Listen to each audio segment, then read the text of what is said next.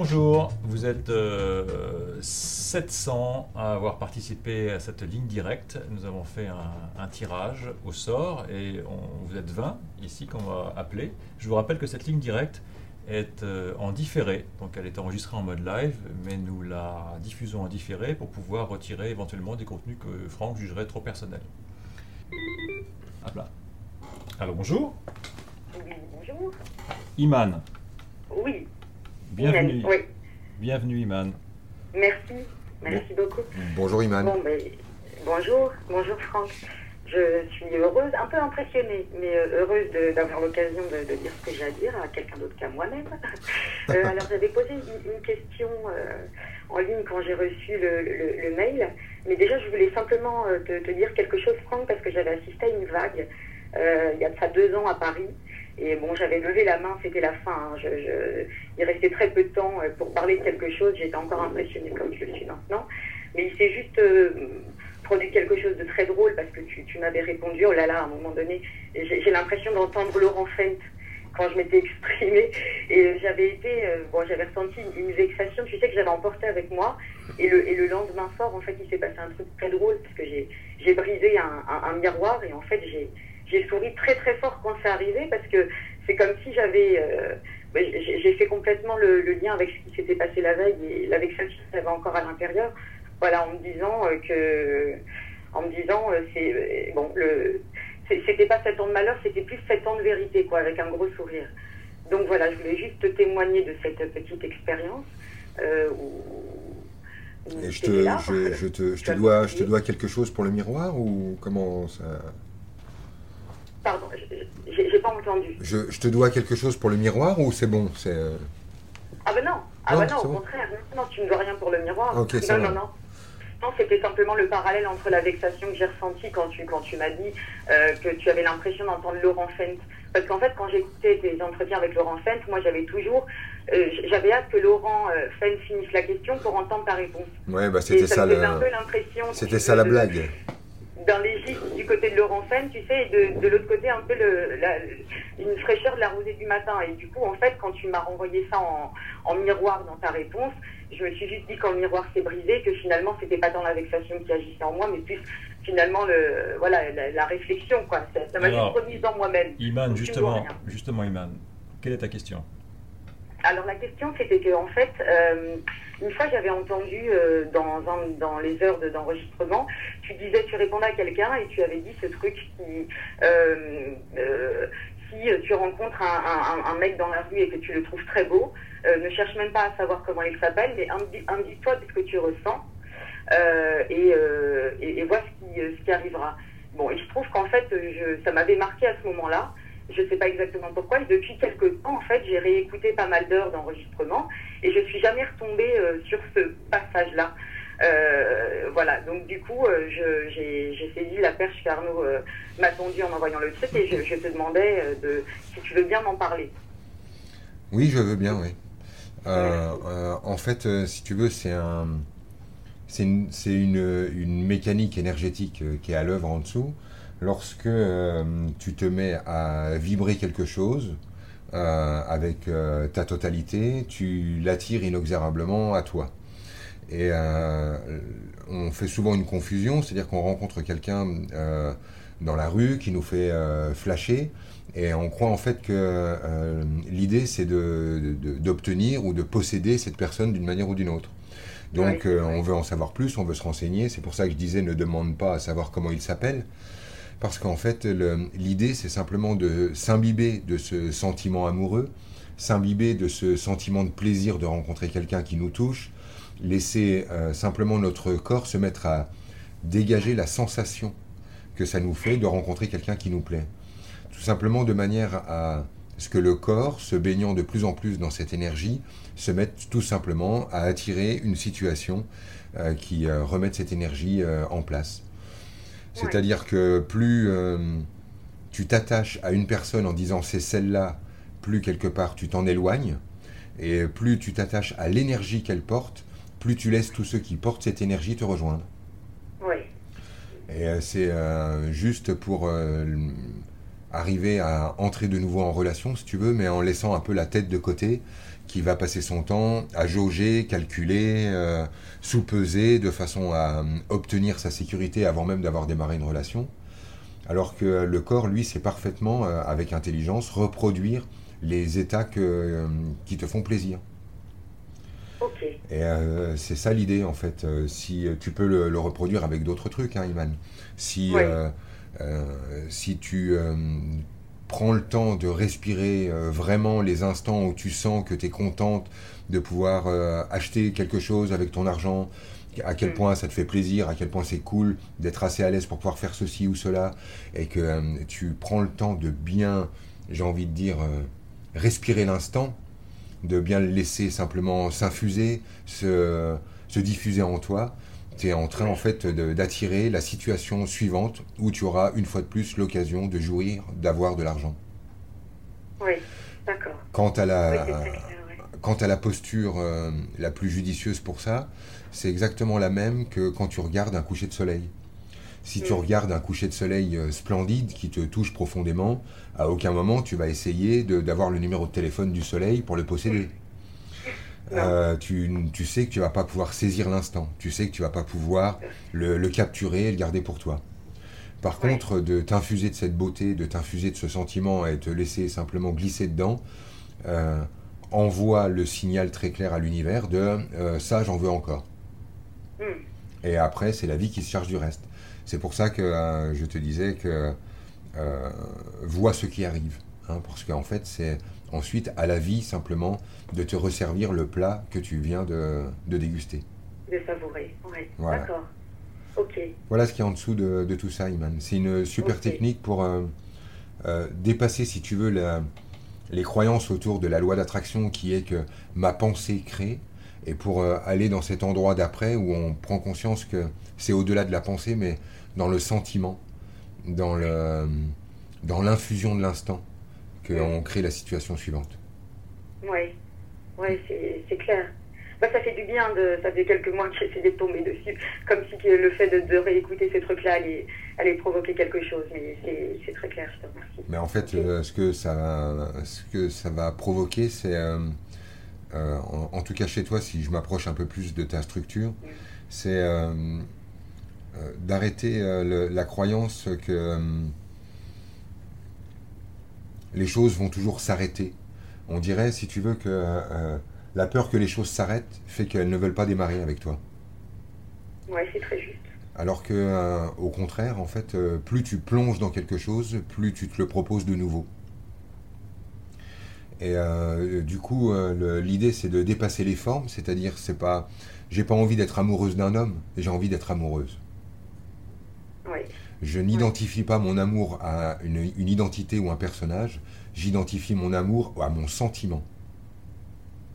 Et là, d'un seul coup, je me rends compte que la vie n'arrête pas de me resservir des possibilités de me sentir exactement comme, comme je me sens lorsque je suis amoureuse. Hmm. Plus je vais essayer de le saisir pour pas que ça disparaisse, plus évidemment ça, s'éloigne. Ça va? Oui, Donc euh, l'idée, c'est de capter que euh, l'impermanence et la permanence sont les deux faces d'une même pièce. Et lorsque tu acceptes la permanence d'un sentiment, tu euh, finalement demandes à l'univers de te le resservir. Et plus tu acceptes sa permanence, plus il devient... Euh, plus pardon, tu acceptes son impermanence, c'est-à-dire sa fugacité, plus en fait tu te permets de le revivre et de le revivre et de le revivre. Alors pas forcément avec les mêmes conditions extérieures, c'est pas forcément la même personne, la même situation, le même coucher de soleil, mais le sentiment, et c'est tout ce qui nous importe, lui, euh, revient de plus en plus souvent. Oui, oui. Oui, oui, oui. Voilà l'idée. Oui.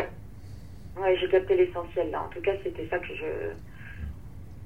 Que je, que, je, que, je te, que je te demandais. Ok. Ben, génial. En plus, tu, sais, tu auras le, temps de réécouter ça euh, sans le, le, stress lié à la situation au téléphone. Oui, je suis assez impressionné à chaque fois de prendre la parole en public. Ouais, ouais, c'est chaud, c'est chaud. T'inquiète pas, il dort, Master C, il fait chaud.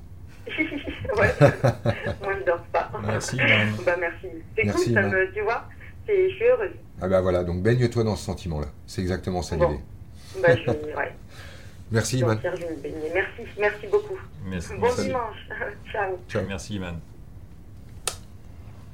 Ça me rappelle euh, ce que tu disais, euh, si euh, je croisais la femme de ma vie dans la rue, est-ce que je saurais la reconnaître? Oui. Oui, c'est ça. En fait,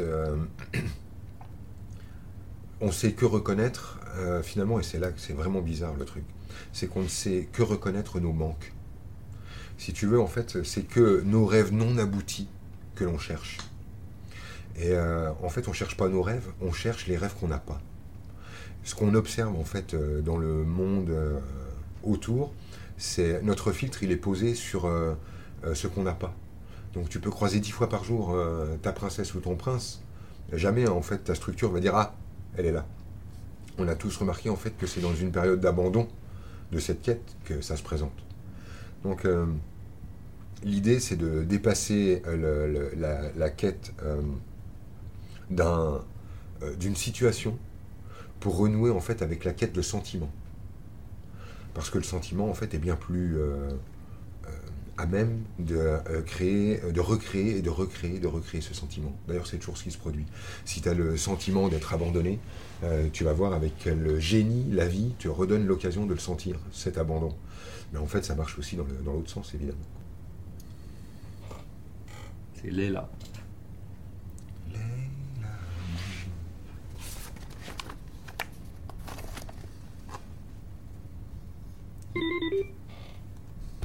Allô, bonjour. Léla. Bonjour à tous. Bonjour Léla. Bonjour Franck. Alors j'aurais une question. Yes. Direct. La voici. Merci. Comment faire bouger ma structure afin d'agir librement? Waouh. C'est tellement clair que ça en devient louche. Euh, bouger ma structure librement? C'est ça que, tu poses? Non, bouger ma structure afin d'agir librement. Ok. Et euh, qui t'empêche d'agir actuellement? Les attentes de mon entourage. D'accord. Donc en fait, tu es en train de me demander, au fond, euh, euh, comment agir comme je veux sans jamais décevoir personne? C'est un peu ça. je pense que ça va pas être possible, Leïla. Et surtout, comment agir librement de façon à ce que mon action me fasse du bien à moi et que je n'attache plus d'importance aux attentes des autres. Alors, euh, écoute, on va, faire un peu de, clarté dans tout ça. Euh, les, le regard des autres, les attentes des autres, euh, on y est assujetti. On a besoin d'être aimé, d'être validé, d'être soutenu, d'appartenir à un groupe et de quelque part à, un certain niveau au moins leur plaire. Et euh, le fantasme de euh, moi je m'en fous, euh, j'agis comme je veux, les gens pensent ce qu'ils veulent, les gens qui disent ça sont sur une structure inverse. La plupart du temps, le signe même de, prononcer cette phrase dit l'inverse. Le, véritable sujet qui, qui t'occupe est lié à une, un conflit de loyauté entre euh, euh, tes désirs et euh, les désirs qu'on a pour toi. C'est ça? On est là-dessus? Exactement. Ok. le, tu as un avantage immense sur bien des gens, c'est que tu connais tes désirs. la, la, difficulté là-dedans, en fait, c'est d'identifier ce que tu as réellement peur de perdre si tu accèdes à tes propres désirs. Et ce qui est en dessous, en fait, c'est euh, il y, a plusieurs niveaux. Il y a le, premier niveau, en fait, qui est celui que tu observes, c'est que si euh, tu accèdes à tes propres désirs, tu perds la possibilité de te plaindre du sentiment d'être prisonnière. C'est-à-dire que euh, ta structure, ton système s'est mis dans un angle de vue où aujourd'hui être empêché est devenu un bénéfice pour toi. C'est-à-dire que être empêché justifie tout ce que tu euh, n'oses pas faire. Tu comprends, euh, Leïla? On est, on est paralysé à l'idée d'être ridicule, à l'idée de déplaire, à l'idée de se tromper, à l'idée d'aller de, sur une mauvaise voie, euh, à l'idée de, souffrir. Et donc, ce qui nous arrangerait bien, ce serait de plus bouger une oreille pour être bien sûr de pas déplaire, pas souffrir et pas se tromper de voix. Mais pour pas bouger une oreille, euh, il faudrait décemment que quelque chose nous en empêche. D'accord. Et toi, en fait, tu as trouvé comme combine pour être sûr de ne pas te tromper. Donc, il s'agit pour être, pour avoir une bonne raison de ne pas agir. tu te fais croire que tu es prisonnière alors que tu es une femme libre. Je comprends. Donc tu dois, si tu veux, inconsciemment, euh, faire exister des barreaux d'une prison fictive afin d'en être victime pour justifier tout simplement tout ce que Leïla ne fait pas pour elle-même. Tous les voyages que je voudrais faire et que je ne fais pas, tous les hommes que je voudrais baiser et que je n'oserais jamais, tous les boulots en fait dont je rêve mais que auxquels je ne voudrais pas postuler. Pour ne pas avoir à subir le poids de ma conscience qui me dirait Ah merde, Leïla, tu t'es encore pas bougé le cul, je vais chercher un, un truc à l'extérieur. Et là, le truc à l'extérieur t'est fourni par une famille qui est un peu trop présente autour de toi. Donc finalement, cette présence autour de toi, elle peut être vécue comme de l'amour. Je suis entouré, je suis guidé, je suis protégé, je suis soutenu. Et tu peux retourner cet amour, regarder l'autre polarité qui est on me veut comme ça et pas autrement, euh, je n'ai pas le droit de me séparer d'eux, je n'ai pas le droit de m'émanciper, et donc je suis pieds et poings liés dans cette situation. En fait, tu es en train de te servir de ta famille simplement pour justifier, pour créer une sorte d'alibi à ton propre manque de courage à oser aller vivre ta vie, c'est-à-dire oser se tromper. D'accord. Si tu veux, Leïla, euh, si tu te fies à ton expérience plutôt qu'au reste, tu t'apercevras que tout ce qui est arrivé de magnifique dans ta vie est arrivé par erreur. Euh, ton plus bel amour, c'était euh, une erreur, c'est-à-dire une succession euh, de hasards rocambolesques qui ont fini par créer cette rencontre, cette aventure et la relation. Et par contre, lorsque tu vises quelque chose et que tu finis par l'obtenir avec la force de, ton, de ta volonté, de ta persévérance, et que tu t'es dit je veux absolument ça, ça n'a jamais été aussi magnifique que ce qui arrive par erreur. Je crois que si tu renoues avec euh, cette notion toute simple qui est que on a le sentiment euh, de se tromper, on a le sentiment que tout va s'écrouler, on a le sentiment qu'on va faire une grosse connerie, mais en fait c'est le signal que quelque chose de neuf va se passer.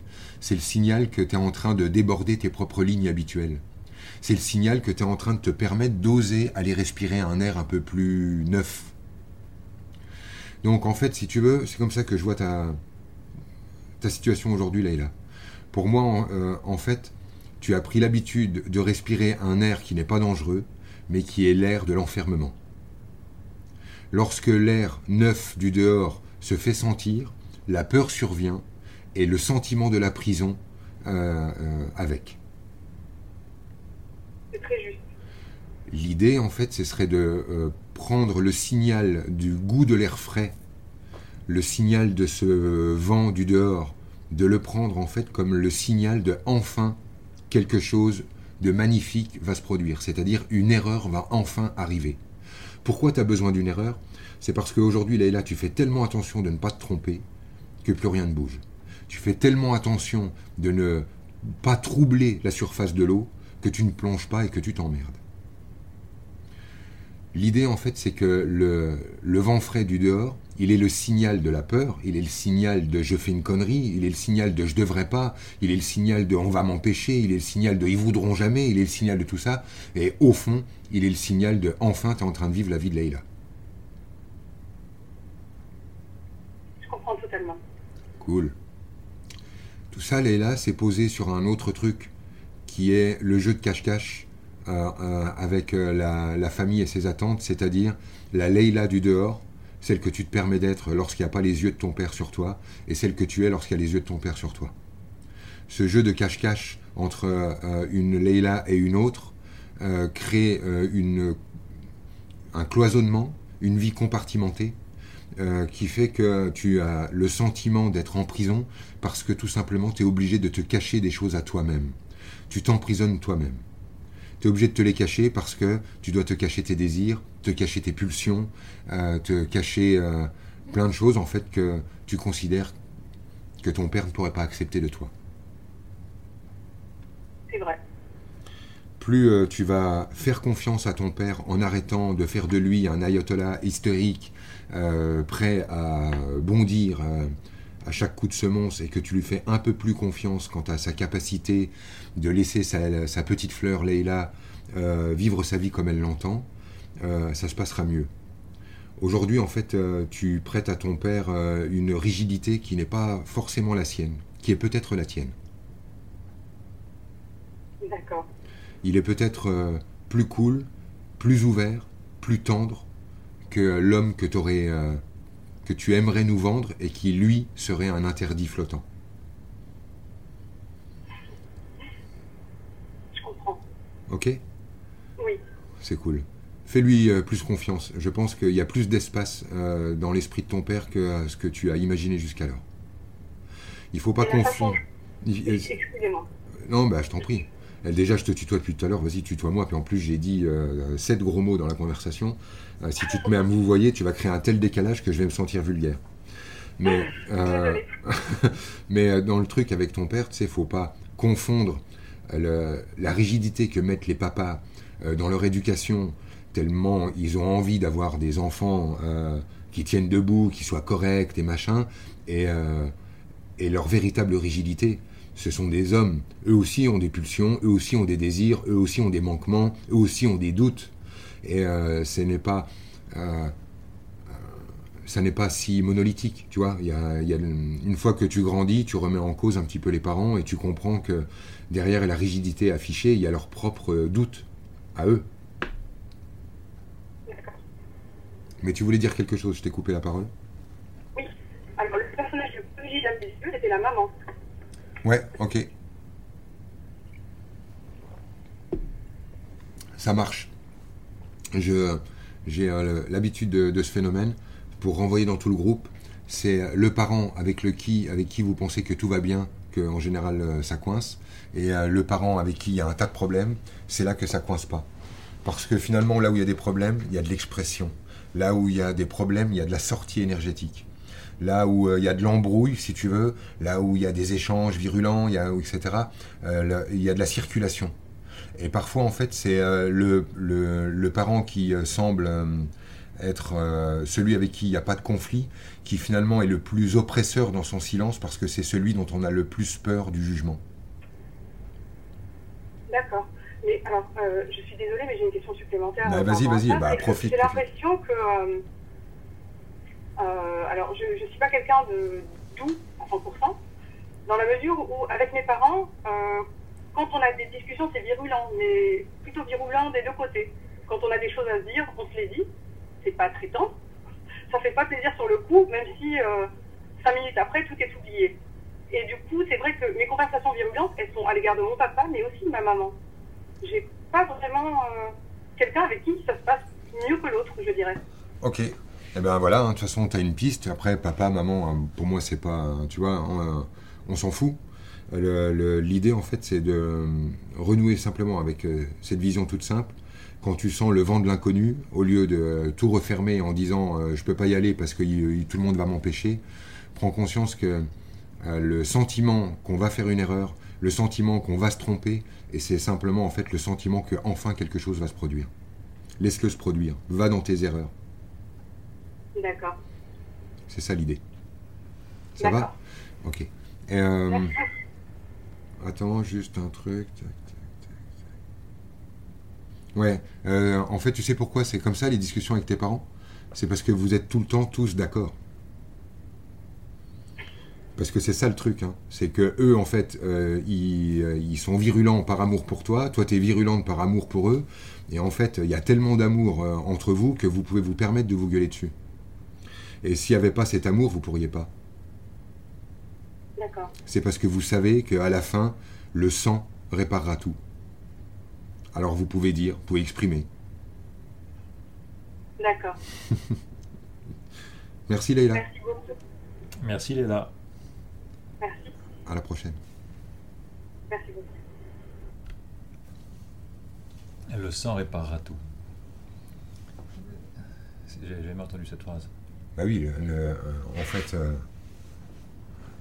le, cette famille-là, comme on la sent, euh, bah pour moi, ça renvoie sur le, mon Algérie, tu vois. Mais il y a, quelque chose dedans où je sais parfaitement que, en tout cas, c'est vécu comme ça chez nous. On peut dire, on peut tous dire, parce qu'en fait, on ne peut jamais arriver à l'irréparable parce qu'on porte le même sang. Et que ce truc-là euh, chapote l'ensemble de nos relations. D'abord, on a le même sang. Après, en dessous, on peut tout faire. Il peut, on peut rien abîmer. On a le même sang. Tu vois? C'est ça que je ressens. Il va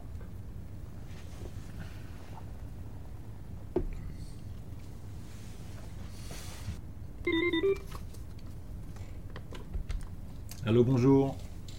Oui, bonjour. Mélodie, Oui, bonjour euh, Arnaud, bonjour Franck. Bonjour Mélodie. nous, nous t'écoutons. Alors, euh, en fait, euh, donc, le schéma de mes relations amoureuses se répète et j'aurais voulu savoir euh, ou connaître un peu ton angle de vue, Franck, sur ma question, ma situation. Yes. Ce qui m'a le plus interpellé en fait dans, dans ta question, Mélodie, c'est que je me suis demandé si euh, j'avais pas déjà parlé de ça 5000 fois. Tu sais, euh, le, euh, je parle très souvent des relations de couple, de comment on entre dans la relation en mode séduction. On, pose le couple sur un mensonge de je t'aime pour la nuit des temps. Puis après, on passe son temps à découdre son mensonge. Euh, on- on- enfin, tu vois, j'ai énormément parlé de ça et j'étais interpellé par le- le- l'idée que euh, que t'aies pas encore euh, reçu euh, d'éclairage là-dessus à travers euh, tout ce qu'on a euh, envoyé Ouais. comme, comme vidéo. Alors c'est possible, hein, tout le monde euh, ne passe pas son temps à écouter du Lobvé, Dieu merci. Euh, peut-être que simplement il faut que je redise les choses, ou alors peut-être que tu t'es dit non mais tout ça ça me concerne pas, moi c'est un autre truc. Peut-être. Oui, non, parfois tu coches. Euh, oui, oui, ben, j'ai effectivement écouté pas mal de tes, de tes vidéos, donc effectivement, peut-être que j'ai entendu, mais que ça m'a pas parlé. Ah, ok. Ou alors euh, que tu as besoin que je redise les mêmes choses, mais que je les dise à Mélodie, pas à un groupe. Peut-être. Peut-être que du Ouais. coup, s'il y avait ça, ça pourrait euh, nous faire comprendre que ton système veut fonctionner d'une manière unique et qu'il y a une, une peur de ne pas être unique. Euh, Peut-être que ça, ça peut naître euh, de je suis fille unique et je veux que ça dure toute ma vie, ou euh, je suis dans une rivalité de fratrie pour l'amour de papa et maman, et j'aurais voulu et j'aurais préféré que ma fratrie ne naisse pas pour rester la seule, le seul objet de l'amour. Je suis chimique. Ok. Parce que du coup, en fait, ce- cet enregistrement de ta structure de euh, je suis la seule, c'est ce qui fait pour moi que tu n'as jamais entendu mes réponses, qui pourtant euh, sont exactement celles dont tu pourrais avoir besoin. Mais Mélodie peut pas les entendre parce que euh, euh, Mélodie étant unique, il lui faut une réponse unique. Euh, ça va, c'est pas désagréable à entendre ce que je dis là? Non, non, non, pas du tout. Ok. Euh, parce que je, je pense que le schéma dans, la, dans les relations amoureuses dont tu es en train de me parler, bah, il doit forcément tourner autour de ce désir d'être unique, Mhm. qui doit te rendre euh, suffisamment chiante pour qu'on ait envie de te larguer au bout d'un moment.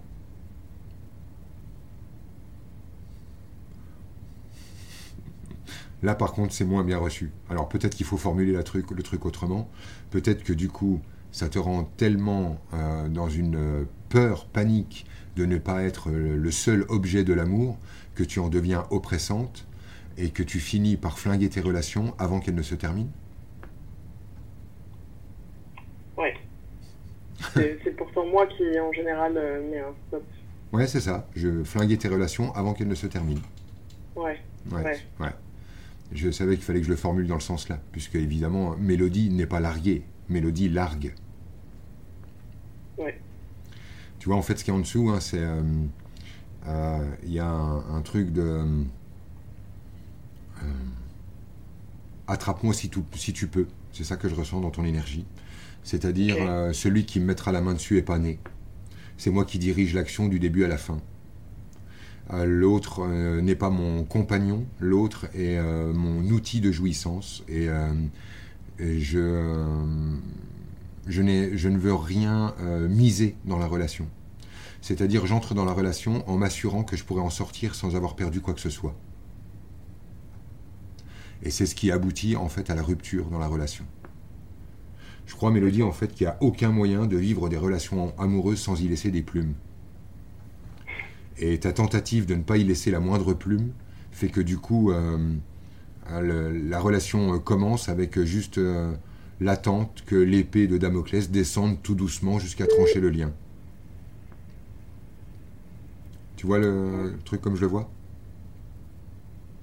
Je sais pas. Ouais, ok. Ouais, non, c'est chaud à entendre du premier coup, hein, ce que je suis en train de te dire. Euh, je crois que euh, le, le truc qui est en dessous, c'est que tant que euh, tu offres pas Mélodie, personne ne peut s'offrir à toi. D'accord. Pour moi, le schéma répétitif, il est là-dessus. C'est tu fais un couple en étant unique. C'est pas jouable. Un couple, c'est deux, c'est pas un. L'idée, en fait, c'est de capter que tu as reçu à la hauteur de ce que tu as misé. Tu vois le truc? Ok. Ouais, ouais. Euh, après, je ne vais pas vraiment euh, trop loin en profondeur parce que je crois que tu la connais, Mélodie. Parce que euh, dès que j'arrive en contact avec ton énergie, j'arrive en contact avec une femme très euh, je, je peux te demander si, si tes couples, c'est des couples homosexuels? Non, hétérosexuel. Ok.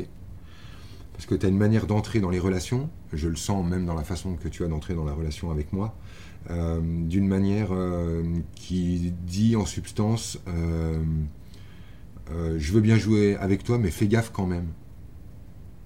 Ouais. Tu comprends? Tu, es, à- tu, tu trimbales autour de ton énergie une espèce de menace.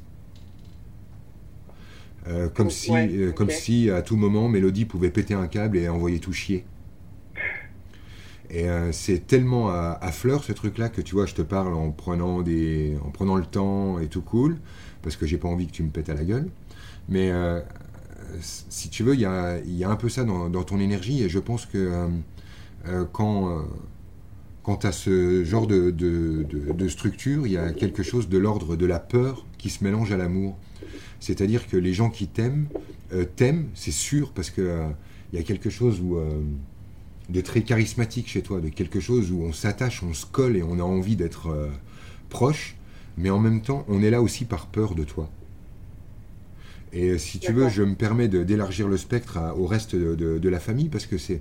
Je, je, peux me permettre ou quoi, euh, Mélo? Oui, oui, tout à fait. Ok.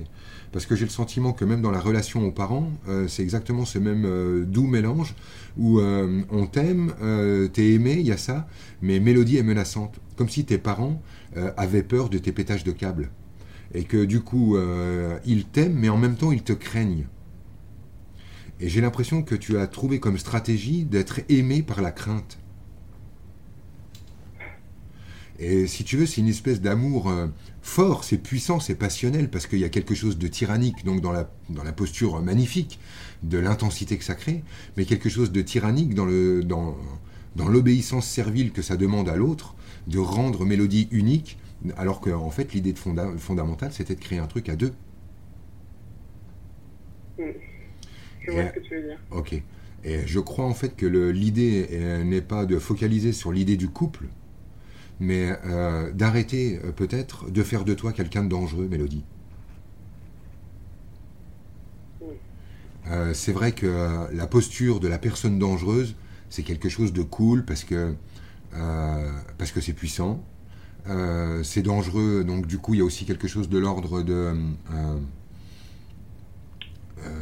c'est fascinant. Tu sais, le danger est fascinant. Les fauves nous fascinent bien qu'ils nous fassent paniquer. Et euh, je crois en fait que là, tu es arrivé au moment où il est peut-être judicieux pour toi de boucler la boucle de, l'école et de l'adolescence, où tu as trouvé comme stratégie d'être euh, dangereuse, euh, simplement pour enfin te sentir aimé, respecté et tenir à distance les, plus, les relous. Aujourd'hui, euh, rester dans la posture euh, de euh, je suis dangereuse parce qu'à tout moment je peux te sauter à la gorge ou à tout moment je peux péter un câble, ça fait quelque chose de. C'est, je suis fatigué pour toi, tu vois. J'aurais envie de dire bon allez arrête, vas-y, vas-y, tu vois. Ça me donne envie de ça. Ça me donne envie de te dire eh, vas-y arrête d'être forte, Mélodie, chiale un coup, laisse tomber et puis arrête d'être, arrête d'être forte, arrête d'être dangereuse. Tant pis, reprends le goût de d'être en situation de danger plutôt que d'être celle qui met les autres en situation de danger. Reprends peut-être euh, le, goût euh, de d'être euh, à deux dans une situation de danger. Parce que finalement, un couple équilibré, tu sais, c'est ça. C'est on mise tous les deux, on est dans le, on est dans le danger tous les deux. Tous les deux, on a misé, tous les deux, on a la trouille, tous les deux, on sait que si l'autre s'en va, on va descendre au fond du trou.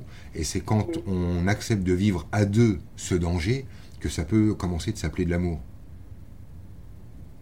Ça va? Cool.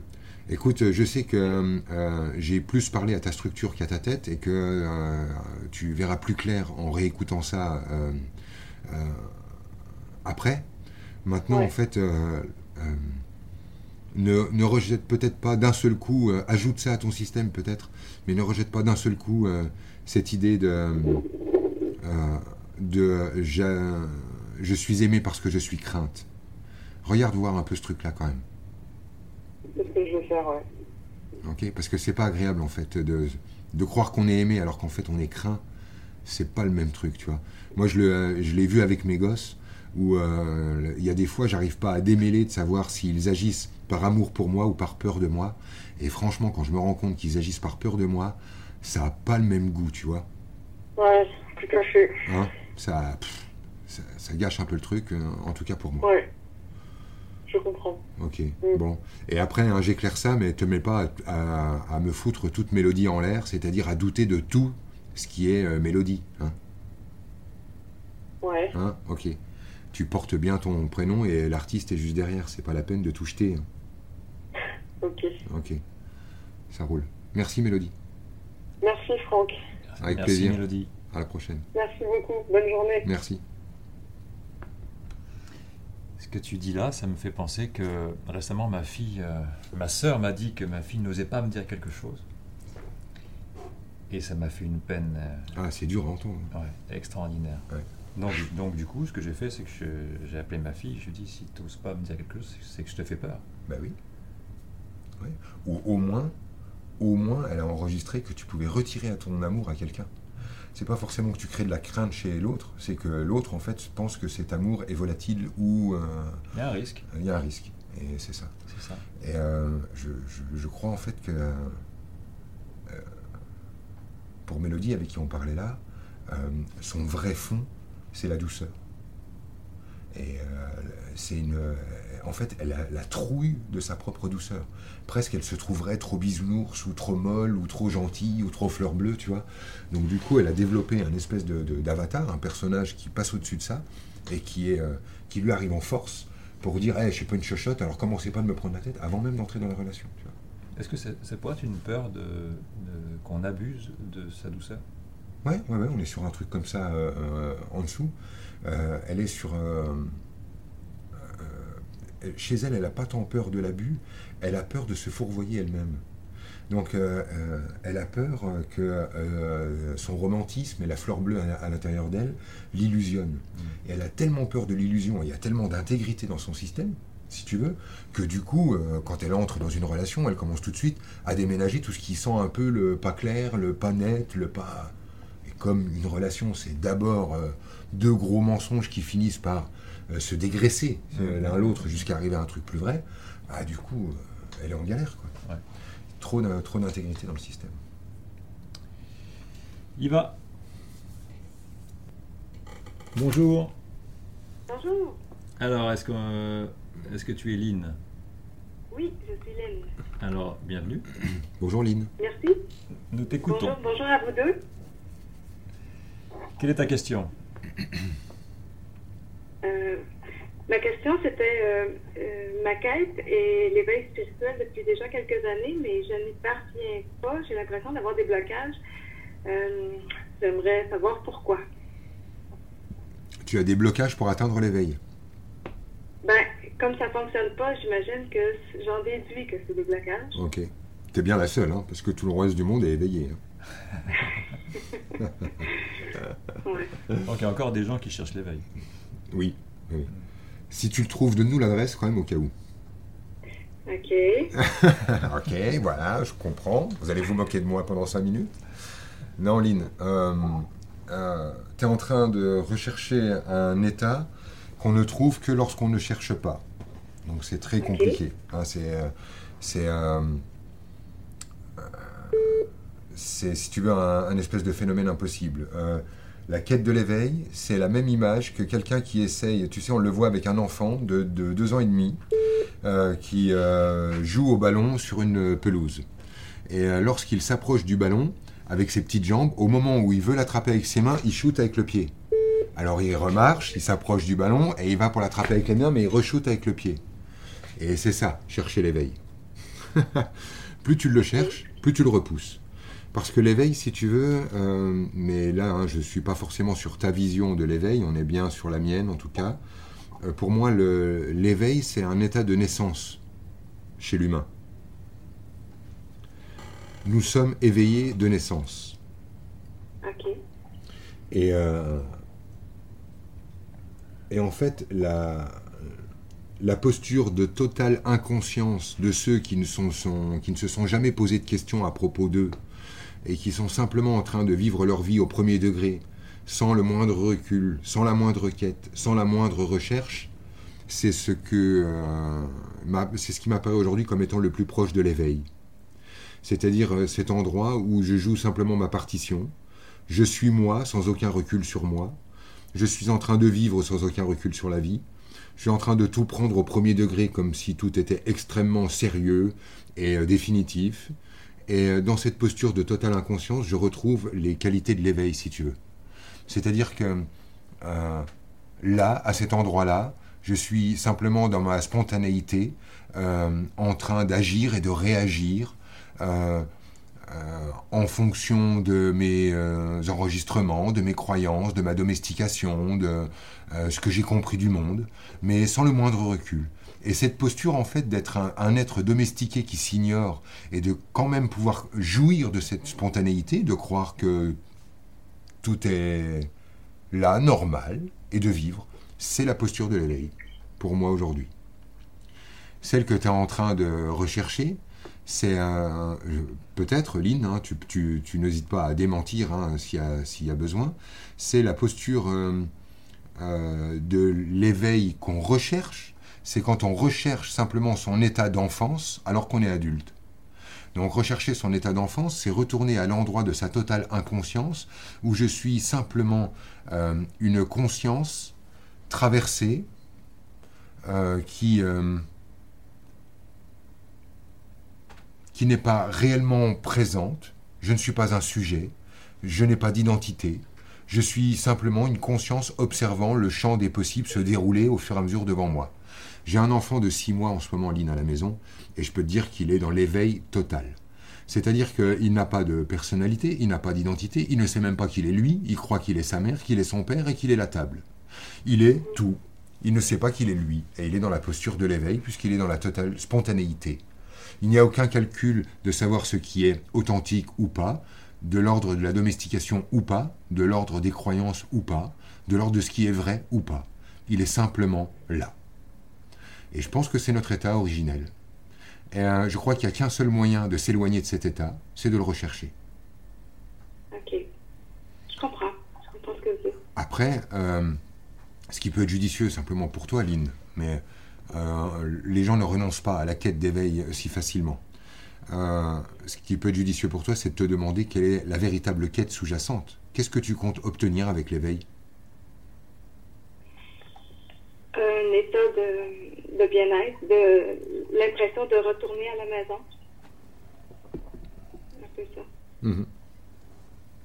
Ok. Et euh, tu crois pas que tu retourneras à la maison euh, en quittant cette terre? Euh, oui. Et donc, t'as pas le sentiment que ce que tu es en train de rechercher, au fond, d'une manière, j'imagine, non consciente, c'est simplement la mort?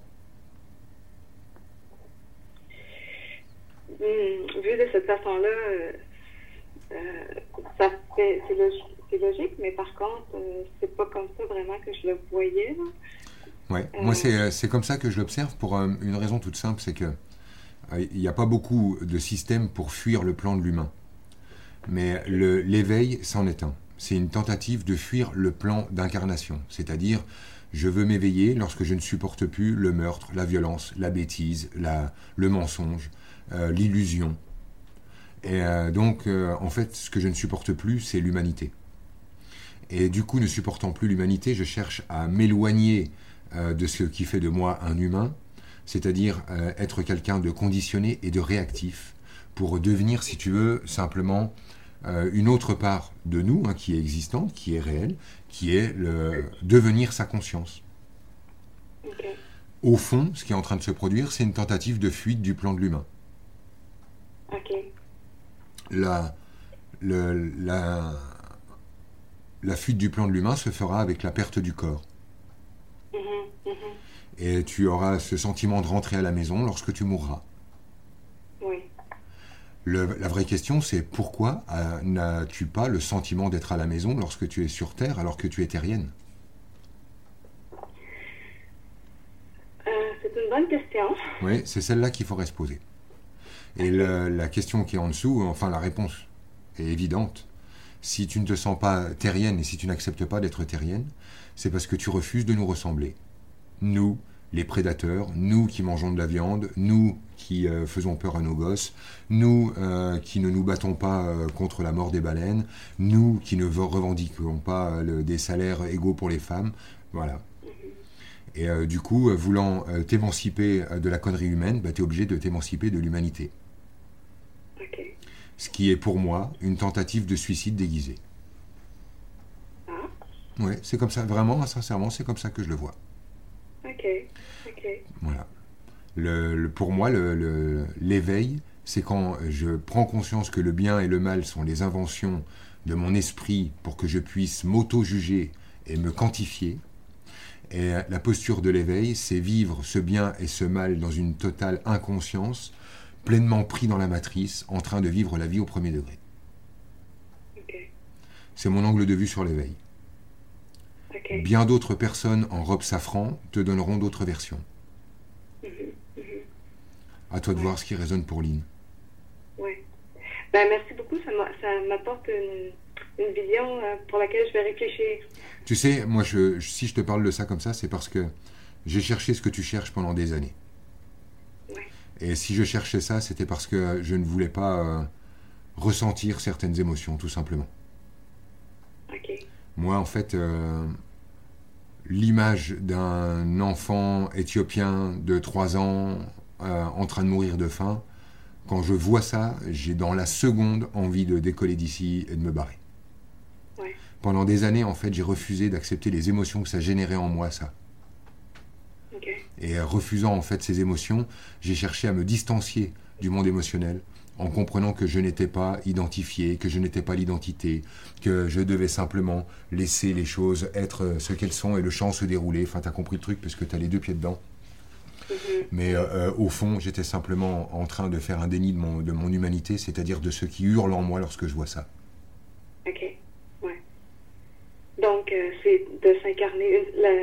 Une solution de, de progresser, ça serait de, de m'incarner vraiment. Évidemment, évidemment, l'éveil ne peut pas s'accompagner de la fuite du corps. L'éveil, c'est l'intégration totale du corps, donc de tout Oui. ce qui s'y produit. Maintenant, euh, je te dis, il y a énormément d'écoles qui te demandent de euh, laisser ce qui se produit se produire à l'intérieur de toi et de simplement l'observer, etc. Moi, c'est pas trop ma cam.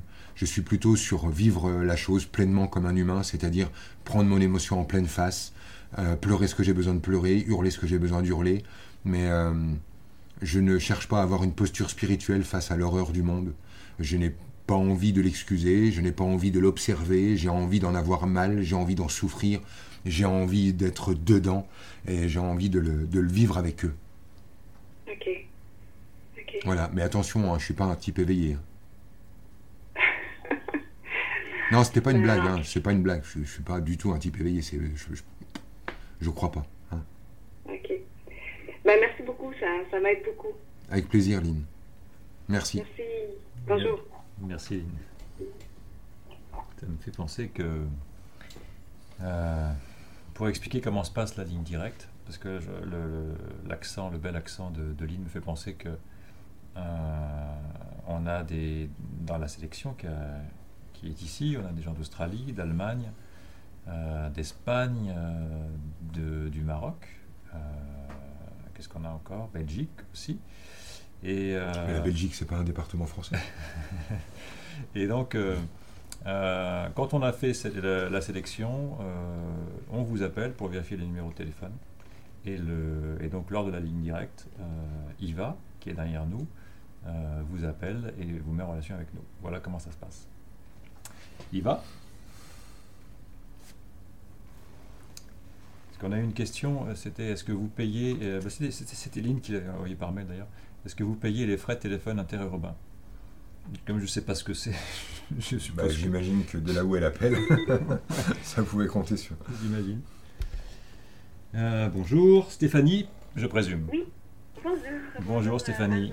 Salut Stéphanie. bonjour. On t'écoute. Alors, euh, ma question est euh, comment, euh, comment se, se, reconnecter à, son identité originelle et sans se laisser euh, leurrer par, euh, par nos croyances, nos peurs ou notre conditionnement.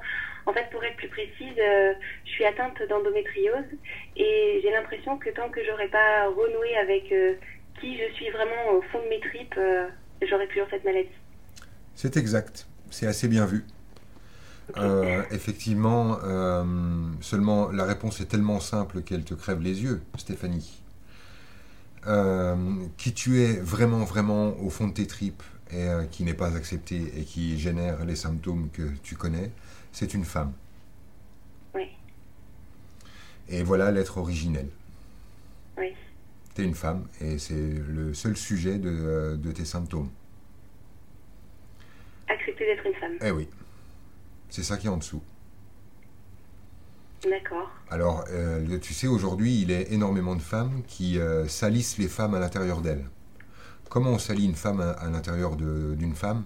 C'est simple, lorsqu'une femme veut être l'égale d'un homme, elle salit les femmes en elle. Lorsque euh, une femme revendique ses droits et son pouvoir, elle fait un déni de ses droits et de son pouvoir, de ce qu'elle porte vraiment. Oui. C'est assez incroyable d'ailleurs ce que j'observe à ce niveau-là. Après, je ne vais pas y aller avec ta question, c'est-à-dire que je ne vais pas euh, creuser trop ce sillon-là, parce que je pense que ça nécessiterait euh, peut-être l'intervention de ma femme. Ce serait peut-être plus facile à entendre si une femme disait ce que je suis en train de dire, parce que sinon euh, je pourrais être taxé d'eux. Mais je trouve quand même ahurissant qu'en 2019, on jette le sang menstruel dans les poubelles et dans les chiottes comme si c'était le pire truc le plus dégoûtant, euh, comme si c'était une ordure, alors que c'est euh, le liquide le plus puissant sur cette planète permettant de créer et de recréer et de recréer la, vie humaine. Et euh, ça en dit long en fait sur comment on peut se piétiner toute seule dans son pouvoir féminin et après se mettre à le rechercher à l'extérieur alors qu'il était à l'intérieur. Ça en fait c'est le volet endométriose, mais je crois en fait que ce que j'ai surtout envie de te dire, Steph, c'est que euh, on n'a pas d'identité originelle. Tu sais le truc que tu es en train de dire à propos de je voudrais retrouver le vrai moi, mais sorti des domestications, sorti euh, des, des leurs, des faux semblants, des croyances qui ne sont pas les miennes, ou, euh, ou, même de mes propres croyances. Et je voudrais retrouver en fait le truc neuf au fond. Si tu fais bien le travail, et que tu creuses bien, et que tu enlèves tout ce qui est de l'ordre de la croyance, puis tout ce qui est de l'ordre de la pensée, tu vas arriver dans la vacuité. Et tu t'apercevras en fait que la véritable nature originelle de Stéphanie, c'est le vide. Et je peux te dire que ça va t'aider juste à rien du tout. D'accord. Euh, la véritable nature euh, de l'humain, c'est possibilité. C'est-à-dire tout espace, toute possibilité, toute vacuité. Et euh, la clé, elle n'est pas là. La clé, elle est dans comprendre que ton être véritable, c'est l'être domestiqué que tu es. Le vrai truc qui est accepté chez Stéphanie aujourd'hui, c'est la Stéphanie de maintenant, celle qui est, en train de, me parler. C'est-à-dire, il euh, n'y a pas un truc plus vrai que toi. Tu es une femme qui a vécu, qui a vécu des bons trucs, des mauvais trucs, qui est domestiquée, qui est blessée, qui est aussi enjouée, qui est curieuse, qui est tout ça, et c'est ça que t'es. Il n'y a pas un vrai truc plus profond. D'accord. L'idée, en fait, c'est euh, d'accepter le point d'aujourd'hui comme étant le point de départ plutôt que de chercher à un autre point de départ originel qui serait euh, meilleur parce que plus ancien. Oui. Euh, si tu veux, euh, ce qui est marrant avec la domestication, en tout cas, je- j'en parle pas souvent, mais je crois que j'ai besoin d'éclaircir ce point-là pour tout le monde. Moi, ça me fait doucement sourire ces histoires de domestication, euh, de gouvernement mondial, euh, de l'éducation, euh, du poids judéo-chrétien, de tous ces trucs-là. En fait, ce qui me fait rire avec tout ça, c'est que tout ça, on le digère allègrement. C'est-à-dire qu'un humain peut prendre n'importe quelle énergie et la transformer en ce qu'il veut. Et donc, oui, on est domestiqué. Oui, d'accord, ouais, ok, on a fourgué des idées. Ouais, mais quand on regarde un spot de pub, il y a un truc qui se passe dans notre cerveau qui fait que, comme des cons, on va aller l'acheter euh, deux jours plus tard. C'est pas un problème, j'en ai rien à cirer. Je suis un type domestiqué. Je ne cherche pas à voir clair. Je ne cherche pas à ne pas être leurré. Je, m'en fous éperdument. Parce qu'il y a un truc qui est inviolable chez moi, qu'on ne pourra jamais, en fait, euh, euh, venir rechercher. Et et qui est simplement ma capacité de te parler comme j'ai envie de te parler. Oui. Je ne peux, euh, euh, je peux à tout moment reprendre la main sur moi et dire attention, ce que je vais dire vient de moi, voilà ce que je dis. Ou alors je peux continuer de parler sans savoir que ce qui parle à travers moi, c'est ma prof de français de cinquième, mon papa autour de la table, et ainsi de suite. Mais à tout moment, je peux refaire, hop là, regarde, je te parle, et je dis que ce que je veux. Tu comprends le truc? Oui, oui, je, comprends, mais je trouve que c'est difficile des fois d'avoir ce discernement-là de qui parle, justement. Justement, moi je ne cherche pas à savoir qui parle, Oui. je prends la décision de parler. Oui, Alors en fait, il y a les fois où Stéphanie parle, et là on, ne Oui. saurait- on ne sait pas qui parle, et il y a les fois où Stéphanie va se dire Ah, je m'exprime, et là c'est Stéphanie qui va parler. Et ce truc-là, en fait, il est inaliénable, on ne peut pas te le retirer. On peut te fourguer tout ce qu'on veut dans la tête et machin, si toi tu as le, juste ce petit mouvement de conscience de dire Attention, je vais parler. Tu peux là choisir chacun des mots, la tonalité, les gestes, les postures que tu vas avoir, du moment que tu te souviens que c'est toi qui parles. Donc euh, l'idée que euh, Stéphanie devrait retourner à un endroit euh, plus originel pour ne plus avoir subi tout ce lavage de cerveau pour... Non, non, non. Ça c'est une, euh, une fausse piste. Le vrai, le vrai truc qui est en dessous, en fait, c'est... personne peut t'empêcher d'aimer comme t'aimes. Voilà, c'est tout, Stéphanie. C'est pas la peine de te prendre la tête avec le reste. De à ta façon. Je sais qu'en dessous de ta question, c'est une histoire d'amour. Parce qu'il n'y a que ça qui te bouge et sinon tu n'aurais jamais pris le temps de poser une question. Et que, euh, en fait, personne ne peut t'empêcher d'aimer à ta façon. C'est ça, en fait, le truc que moi j'ai envie de te dire qui peut être une clé vraiment pour, euh, pour toi dans ta vie. T'as ta façon d'aimer. Elle peut être euh, qualifiée de ceci, cela par le monde entier. T'en as rien à cirer. C'est ta façon à toi d'aimer. Et en fait, dès que tu t'en rappelles, Stéphanie, tu peux aimer comme Stéphanie aime. d'accord. Est-ce que tu vois pourquoi je te parle d'amour? Oui, oui, oui. Mais, euh, euh, oui, Tu sais vois, quoi? mais- Des fois, Stéphanie, tu, euh, tu te rends dur alors que tu as envie d'être douce, juste parce que tu as peur qu'ensuite tu ne sois pas respectée. Des fois, tu te rends désagréable alors que tu as envie d'être cool, juste pour pas qu'on te prenne pour une conne. Des fois, tu euh, repousses alors que tu as envie de- d'étreindre, juste parce que tu as peur qu'on profite de toi. Mais euh, Mm. arrête. Si toi t'aimes d'une façon douce, de, si tu aimes euh, prendre dans les bras, si tu aimes, euh, c'est bon. Fais comme t'aimes être. Arrête en fait de modifier ta façon d'aimer en fonction de ce qui pourrait arriver après. D'accord. Ça va? Ouais, ouais, ça va. ça Ok. va. Moi, ça me parle de ça, ton, ton truc là, de revenir à quelque chose de plus vrai. Il n'y a rien de plus vrai que toi maintenant. Tu vois? Oui. Voilà, faut qu'on arrête d'acheter les trucs de oui, machin, on est galvaudé, on est, on est dégénéré, on doit revenir à notre, euh, à notre source. Ça va deux minutes, là, c'est bon. Foutez-nous la paix, on est comme on est, et on part de là tout de suite où on est. Voilà. On va pas être obligé de refaire le monde pour avoir le droit de vivre. T'imagines que sinon, avec ce truc-là, faudrait, Steph, que pour que tu aies le droit d'aimer avec ta qualité d'amour, il faudrait attendre que le monde entier soit dans l'amour pour que enfin Stéphanie se dise Ah, ça y est, tout le monde aime, je peux y aller? Laisse tomber, on va prendre le chantier là où il est, et on est des êtres domestiqués, aveugles, hypnotisés, et pourquoi pas, et alors Ça va pas nous empêcher d'aimer comme on veut. D'accord, ok. Voilà. D'accord.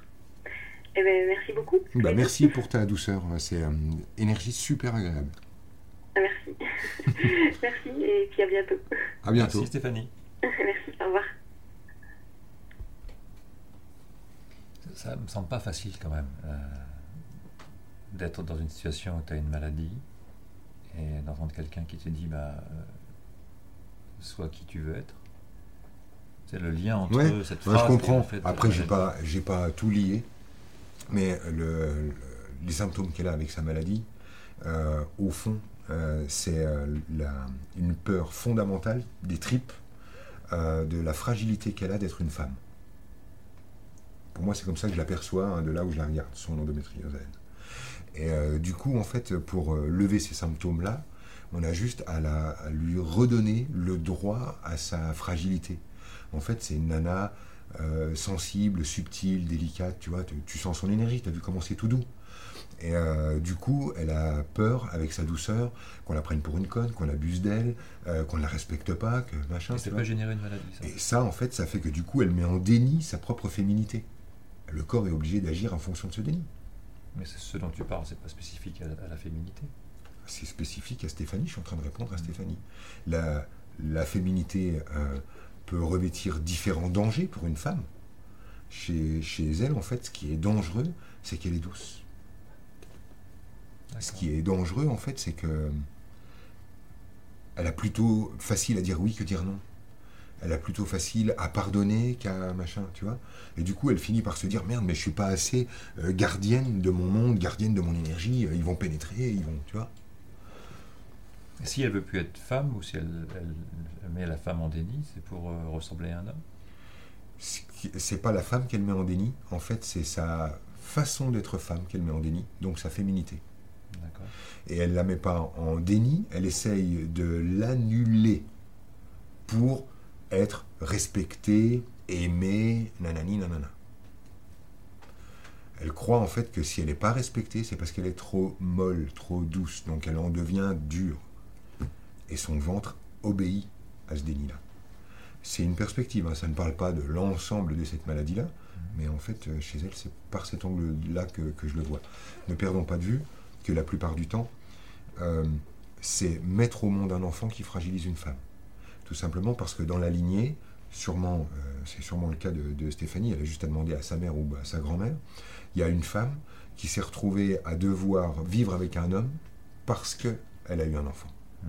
Donc c'est bien le- son système reproductif et ce qui fait d'elle une femme qui l'a mise en danger de, se, de vivre 30 ans avec un mec qu'elle n'aimait pas. Ouais. Tu comprends? Ouais, ouais. donc euh, c'est là en fait que d'un seul coup, se reproduire devient dangereux. Et donc être une femme qui peut se reproduire devient dangereux parce que je peux accoucher d'un enfant boulet qui me met à la colle avec un type que j'aime pas. Ça, c'est ce qui est dans la lignée. Et après, quand ça redescend dans son corps, ça arrive sous cette forme-là.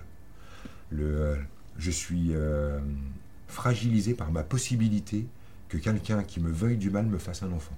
Si c'est dans la lignée, euh, pour travailler avec la lignée ou, ou pas? En fait, en travaillant à son niveau, elle travaille sur la lignée, et en travaillant sur la lignée, elle travaille à son niveau. Tout ça, c'est des portes, on, prend la porte par le- l'angle de vue qu'on veut. Moi, je suis pas trop sur la mémoire cellulaire, mais plutôt sur l'énergie euh, comme ça, euh, directe. Donc, euh, je, passe et je tente cette porte-là avec Stéphanie, qui est d'informer son système que sa force, c'est sa faiblesse. C'est-à-dire que cette capacité, enfin, ce qu'elle pourrait appeler sa faiblesse, hein, cette capacité d'aimer, d'aimer encore, et d'aimer quand même, et d'aimer on s'en fout, c'est une force inouïe. À pas confondre. euh, Je pense, euh, je pense qu'au contraire, euh, la lutte et la posture de on ne m'envahira pas rend les gens éminemment fragiles. Hmm. Je vois les questions hein, des gens qui ont peur d'être abusés, peur d'être dominés, peur d'être envahis, peur d'être pénétrés, peur de la sexualité. Tout ça, en fait, sont des gens qui sont gardiens de leur énergie. Ah ouais. Quand tu n'es pas gardien de ton énergie, d'un seul coup, il y a moins d'attaques. Plus il y a de gardiens, plus il y a d'attaquants. Il va.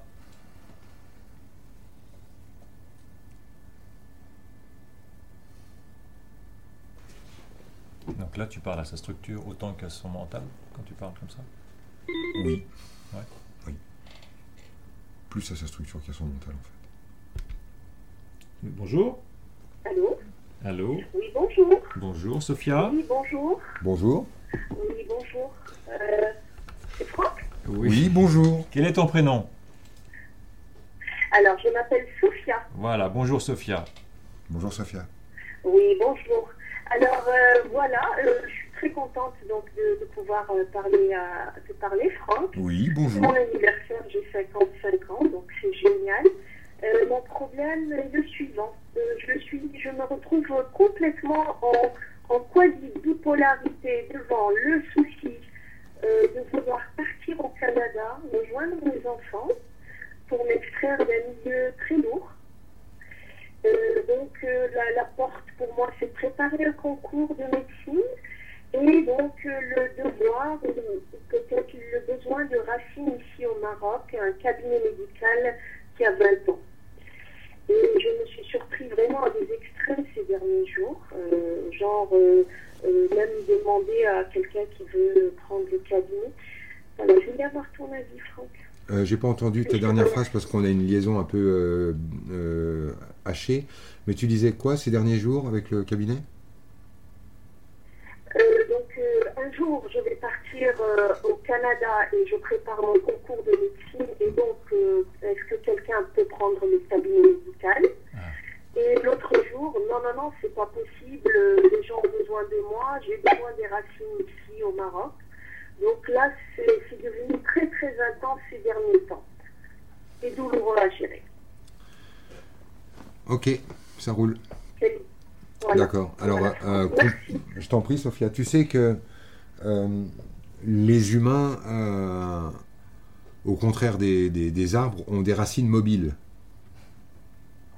Ok. Et euh, le, ton Maroc, tu l'emmèneras partout avec toi, où que tu sois. Merci. Euh, le- tu n'as pas besoin d'être debout sur ce sol-là pour ressentir euh, le- la présence de tes ancêtres qui sont euh, dans ce sol. Merci. La- Très bien. avec plaisir. Le, le saut que tu veux faire dans l'inconnu euh, est, un, est une, une démarche euh, d'abandon. C'est-à-dire que c'est la démarche qui consiste à s'abandonner à la vie, au destin, à Dieu, à, ce en quoi tu crois, Sophia. Oui. Et donc, comme tu es dans une démarche de t'abandonner à la vie, euh, surgissent euh, toutes les oppositions qui te disent tu vas nous abandonner. Tout à fait. Euh, en fait, ces oppositions extérieures sont des, les reflets d'une opposition intérieure. Lorsque, euh, lorsque euh, tu dois t'abandonner à la vie, tu as peur que la vie t'abandonne. Absolument. Euh, Et surtout la vie matérielle. oui, on a, bah, on a compris. qui me fait manger. Ouais, j'ai j'ai compris. Maintenant, en fait, Oui.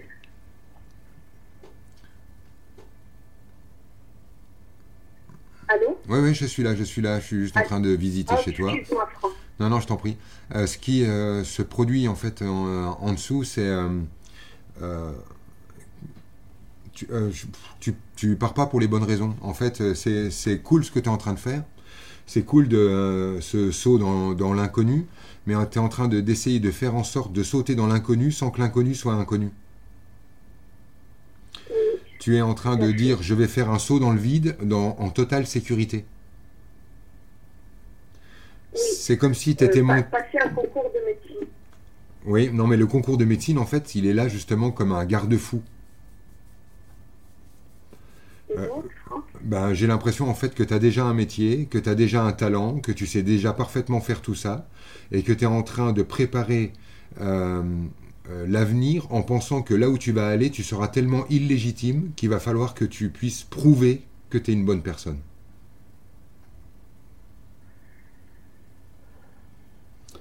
Tu es en train de chercher à obtenir un diplôme pour légitimer quelque chose que tu fais déjà.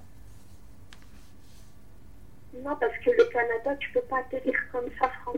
Ouais, c'est ça. C'est ça. T'as pas le choix. Il y a des lois là-bas. C'est ça. Eh oui. Et la, la loi sacrée ce concours de médecine. Est-ce que c'est une bonne chose ce départ pour toi? Je sais que tu, tu. Ouais, non, pour moi, il n'y a pas. il y a- il y a- Enfin, moi, pour moi, il n'y a pas des bonnes et des mauvaises choses. Moi, ce que je trouve intéressant, ce que je trouve intéressant, Sophia, Oui. c'est que enfin, tu fasses quelque chose pour Sophia. Ça, c'est un, ça, je trouve fais ça. déjà de la poésie. Je fais de la poésie et des spectacles. Euh, J'écris. Génial. Euh, je parle de faire quelque chose pour Sophia, c'est-à-dire de prendre euh, une. un- Écoute, ce qui se produit en, en vrai, c'est que tu n'es pas en train de partir là-bas pour toi, tu es en train de partir là-bas parce que tu as peur de ne pas avoir assez tes gosses. Le peur de pas, Voir tes enfants. c'est vrai. Et donc, tu es en train de te faire croire que tu fais ça euh, parce que tu en as envie, alors qu'en fait, tu pas envie de Canada, tu pas envie euh, de repasser des diplômes, tu même pas envie de quitter ta vie, tu as envie de voir plus souvent tes enfants. Merci Franck. Je t'en prie. T'es trop fort. T'es trop fort. Donc, euh, le- je pense que euh, c'est ça que j'appelle de faire un. d'avoir une démarche envers Sophia. C'est-à-dire que d'un seul coup, tu es en train de dire à Sophia Ah, mais tu peux quand même pas vivre loin de tes amours. Rapproche-toi de tes amours. Je trouve ça cool, ta démarche d'avoir envie de te baigner dans, dans ce que tu as créé, l'énergie de tes enfants, l'amour qu'ils ont pour toi et tout ça. Cela dit, est-ce que t'es pas en train de choisir euh, encore la pente la plus rude pour euh, simplement avoir le droit de, de prendre des vacances? Est-ce que tu es... Ce que je veux dire en fait, c'est que à chaque fois que tu veux faire quelque chose de bon pour toi, tu, tu te punis Oui. de l'autre côté. Et que donc, si tu vas voir tes enfants, eh ben, il faut que ça soit douloureux, il faut que ça soit compliqué, il faut que tu en souffres. Comme si à chaque fois que tu devais vivre quelque chose qui te fait vraiment du bien, il fallait auparavant que tu le payes. Et euh, moi, j'irais euh, voir comment tu pourrais euh, voir tes enfants de la manière la plus douce possible, la plus sympa possible, la plus gentille possible avec Sophia. Et je pense que ce qui... continuer à aller les voir euh, tous les trois mois, tout simplement. Eh ben, S'assurer peut- qu'ils vont bien. Eh ben, peut-être euh, Hein déjà ne pas y aller pour s'assurer qu'ils vont bien, qui est une démarche de sainte, mais y aller pour t'assurer que tu vas bien parce que tu as besoin de les voir. Et y aller euh, peut-être tous les un mois et demi plutôt que les trois mois, parce que merde, t'es pas obligé de souffrir au cabinet pendant trois mois pour avoir le droit de souffler 15 jours. Mais il y a le, le- le matériel, euh, Franck, qui c'est des billets qui coûtent cher. Là, là, là, là. Mets-toi en pré-retraite. Pardon? Mets-toi en pré-retraite dans ta tête. Mais, ben, D'où ça va venir l'argent, Franck, si je me mets en pré-retraite Ouais, le- on sait pas. Ça, tu laisses la vie se démerder. Je pense que jusqu'alors, euh, ça a toujours marché. Tout fait. Tu es en train, en train de, en train de confondre euh, la peur de manquer d'argent et manquer d'argent. Tout à fait. Je n'ai jamais manqué d'argent au moment où j'en avais besoin. C'est Mais. Je vois pas C'est pourquoi. plus les euh, enfants qui me disent euh, Maman, réveille-toi, euh, que ça va pas dans disant euh, tu, euh, tu, tu n'as pas prévu de retraite, tu n'as même pas d'assurance santé. Mais franchement, ça ne, je ne me sens pas concernée. Non, mais raison. T'es- pour me Ton assurance santé, tu l'as accouché. Laisse tomber, laisse tomber. Ton assurance vieillesse et ta retraite, tu l'as accouché. C'est eux, la retraite. Donc, euh, ils paieront en temps et en heure. T'inquiète pas, ils assureront, ils t'aiment pour ça. Mais euh, Mais je ne, je ne m'autorise pas ça, Franck. Pas Voilà, important alors là, pour les là- parents. a- alors là, ça n'est plus de mon ressort, mais c'est comme ça que je vois les choses, Sophia. Je pense qu'il y a une période de la vie euh, où euh, tu leur as donné, et puis il va y avoir une autre période de la vie où il va falloir accepter de recevoir d'eux. Très bien. Voilà, après, euh, le- je, je comprends hein, les engagements moraux, mais euh, pour moi, je, je, je considère que à un certain moment, khlas, Comment? À un certain moment? Ça suffit. à un certain moment, c'est bon, j'ai donné, c'est bien, ça va, je peux accepter euh, de me sentir soutenu par mes enfants. Très bien, Franck. Très bien. Mais c'est trop fort, Franck. Merci. C'est vraiment mon, mon cadeau d'univers de, de, de, mon anniversaire. Ah, bon anniversaire, bon anniversaire, vraiment. Sophia, je te souhaite vraiment le meilleur. voilà. Mais laisse-toi aider, laisse-toi aimer. Hein. Arrête avec ça. Hein. Laisse-toi aider, laisse-toi aimer. Hein, merci, Franck. Ah, ok. Oui, merci. Avec plaisir. Je t'embrasse. Moi aussi, je t'embrasse. Bonne continuation, Franck. Merci, Sophia. Bonjour. Bonjour, Franck. Bonjour. Isabelle Bonjour. Euh, je suis Sandra. Mmh, Alors, je voulais juste vous demander, est-ce que c'est mieux que j'enlève le, le haut-parleur de mon portable là? Ça marche bien, là, Sandra Jusque-là, tout va bien. Tu m'entends bien? Ouais, ouais. Bon, bah super. Alors, bah, je suis très- déjà très contente de vous entendre. hein. Ça, ça me fait super plaisir d'avoir été tiré au sort, c'est le le dire. Donc, euh, Franck, voilà ma question. Euh, il y a à peu près 7 ou 8 ans, euh, j'ai fini une relation qui a été très très très douloureuse. Et donc, je n'avais aucun problème de relation avec les hommes, etc. Et suite à ça, euh, bah, c'est comme si j'étais rentrée dans un monastère. Ça a été euh, vraiment l'abstinence totale depuis euh, presque 8 ans maintenant. Donc, Ok. ce que je voulais. Oui Donc, tu as envie de, de sortir de ton monastère et de ne pas Oui. être tiré que au sort. Et voilà, alors je me suis adorée, euh, Franck, quand j'ai eu fini d'écrire euh, ma question et que j'ai vu euh, que j'avais écrit Et si je pouvais être tiré au sort, ce serait Youpi. Ça m'a fait beaucoup rire. Oui, c'est tout à fait le cas, Franck. Ouais, j'ai trouvé ça excellent. Voilà, c'était parfait. cool. En fait, Sandra, hein, le, en- bon, donc tu as compris ton schéma. Euh, tu euh, enchaînes euh, les relations, tu tombes sur une relation où tu es un peu plus accroché, la relation se termine, tu es blessé, tu n'as plus envie d'être blessé, donc euh, quelque part quelque chose se ferme et euh, tu ne vis plus de trucs, c'est ça? Ben écoute, je, je sais pas, parce qu'il y a quelques. Là, il y a à peu près un an et demi, j'ai rencontré quelqu'un et ça a été euh, encore une catastrophe. Donc euh, j'ai dit, bon, bah, je sais pas, j'arrête, je. Je sais pas, je sais pas, je sais plus. Je sais plus. D'accord. Alors, on peut avoir une notion de ce que c'est une catastrophe chez toi? Oh non, non. Ça veut dire quoi une relation catastrophique? Ah ben, C'est-à-dire que j'ai rencontré un homme avec qui vraiment j'avais envie de m'engager, puisque ça faisait quand même des années que j'étais toute seule, et puis je suis quand même quelqu'un qui, qui, qui, qui donne, hein, qui offre hein, quand même. Et euh, je suis tombée ben, sur quelqu'un euh, qui n'avait pas de limite et qui n'était pas du tout respectueux, et qui m'a mis en miroir, effectivement, là où je me respectais pas, où je n'étais pas de limite. Donc euh, c'était c'était bien pour moi. Mais euh, voilà, été la dernière, et ça m'a ça m'a une fois de plus déçue, tu vois. Ok, d'accord. Euh, T'as conscience en fait que euh, le- tu dis, t'as rencontré ce mec-là il y a un an et demi, ça Ouais. faisait des années que t'avais pas eu de relation, Oui, tu t'es plongé, j'ai envie de dire corps et âme dans la relation. oui. Est-ce que euh, tu peux avoir cet angle de vue que je peux avoir, bon, qui est peut-être pas super agréable, mais tu sais, de euh, voir en fait euh, une nana qui est en train de s'accrocher désespérément à un mec comme si c'était le dernier qui allait la toucher? Ben, écoute, je me suis posé la question si un jour j'allais refaire l'amour, Franck. Ouais, voilà. Euh, Là, c'est-à-dire que. sur, euh, ouais, je te connecte 5 sur 5, là, oui. Ok, c'est-à-dire que du coup, j'ai le sentiment que tu es entré en relation avec ce, avec ce mec-là. Euh, j'ai envie de dire, allez, excuse-moi pour le, le terme, c'est parce qu'il est tellement parlant, mais un peu comme, euh, comme une crevarde. Euh, ben, écoute, j'avais pas trop envie de rentrer dans cette relation.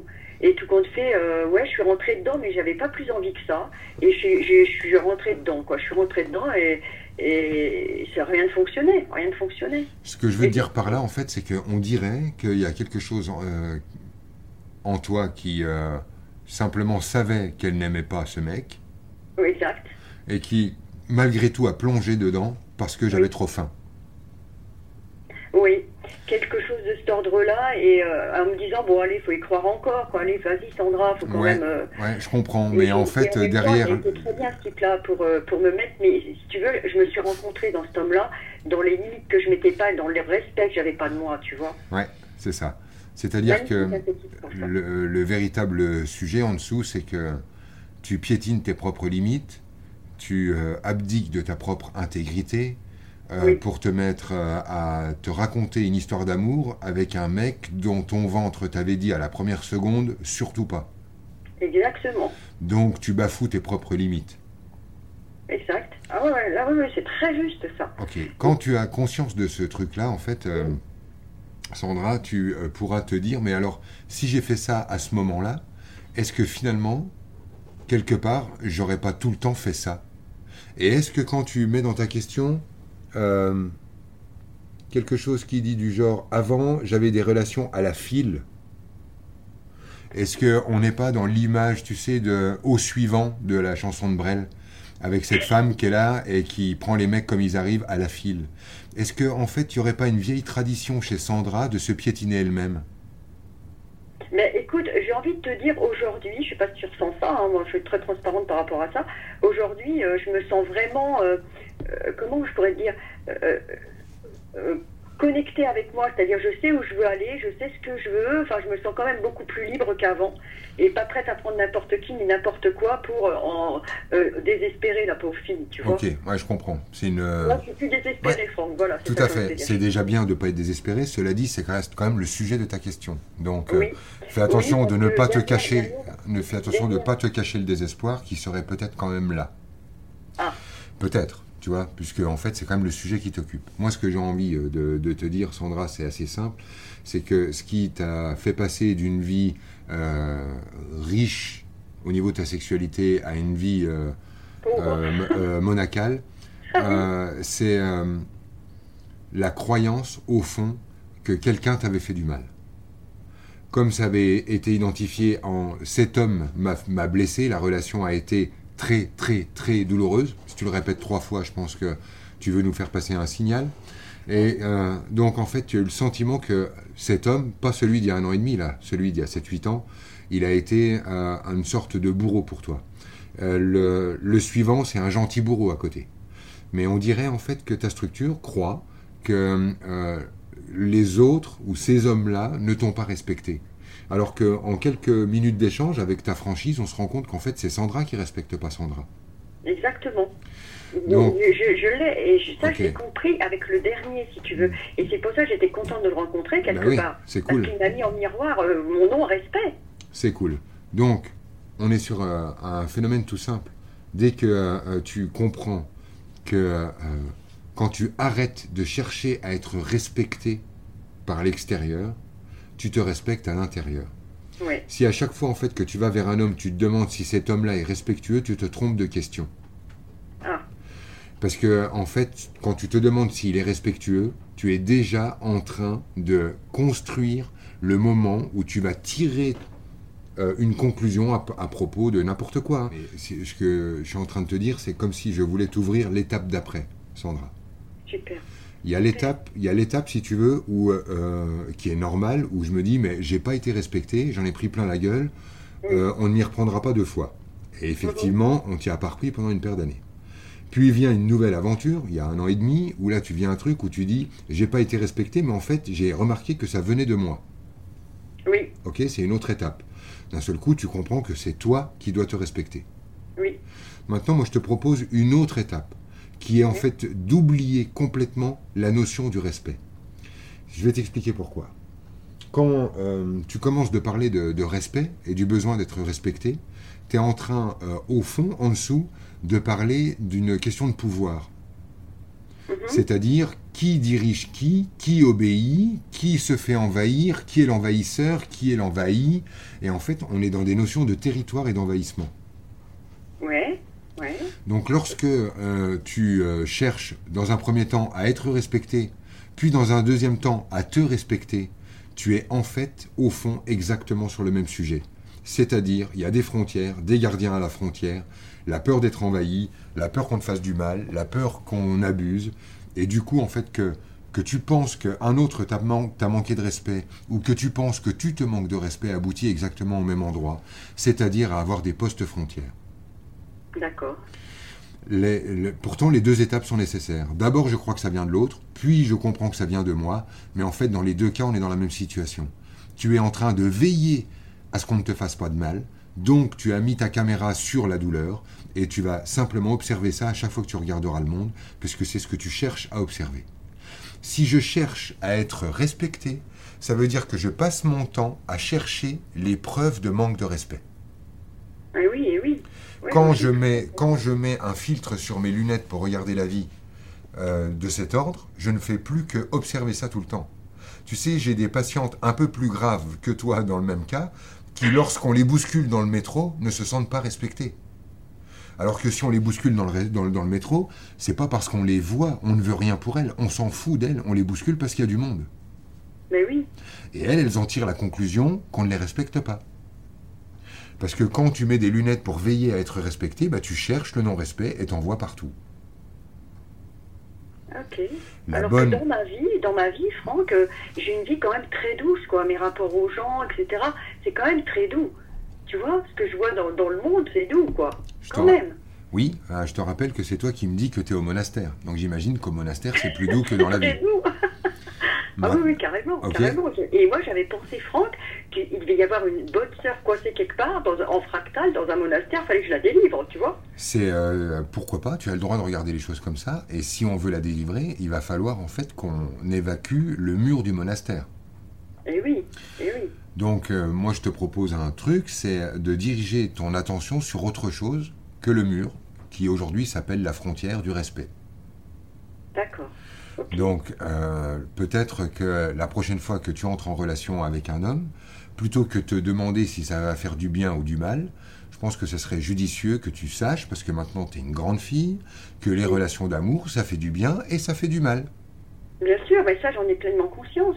Et en même temps, moi j'avais un autre souci par rapport à ça, c'est que moi les hommes venaient à moi avec des problèmes, on va dire sexuels, et que je réparais, et une fois qu'ils étaient réparés, ils s'en allaient. Bah, c'est bien, merci pour eux. Mais ouais, c'est, dingue, j'attirais ce genre d'homme. Ouais. Tu vois, ça allait avec ce truc. Oui, mais c'est normal. En fait, tu cherchais des hommes non puissants pour qu'ils ne puissent pas t'envahir, parce que tu as une peur panique d'être envahi. Donc, euh, chercher des mecs cassés, c'est le seul moyen de ne pas rencontrer un gorille qui va défoncer les, euh, les frontières. D'accord, ben, je- ben, ce serait peut-être bien que j'en rencontre un, tu vois. Bah, en fait, comme c'est ton désir, tu prends des mecs cassés, tu les fabriques en gorille, puis une fois qu'ils bandent bien dur, ils vont en baiser une autre. Ben, c'est ça, c'est ça. Bon. Et, et alors, moi, je, et ils me remercient en plus, hein, tu vois. Ils sont Oui. gentils quand même. Ah bah ouais, ils sont sympas, ils te remercient. Ma-. Maintenant, ça pourrait être judicieux que tu Non, te rendes... en rire parce que maintenant j'ai dépassé ça, tu vois, mais j'ai vraiment analysé ça. Je me suis dit, ben, c'est quand même incroyable ça. Bon, ben voilà, oui. Donc euh, là, le prochain, il faut que, ben, je lâche prise, que, je le regarde vraiment, voilà, comme un homme, quoi. Sans avoir des peurs, euh, sans avoir des. Il faut peut-être euh, accepter l'idée d'être envahi, parce que c'est peut-être ça le délire sous-jacent. Ben, C'est-à-dire que je suis devenue une solitaire, Franck, avec tout ça, et, et heureuse dans ma solitude, quoi. Heureuse, je bouge, hein, je suis très sociable, hein. Ah, Et en mais- même temps, j'ai ce besoin de repli intérieur, j'ai besoin de ce silence, j'ai besoin de cette, cette vie intérieure, j'en ai vraiment besoin. Effectivement, je me posais cette question l'autre jour, effectivement, tu as raison.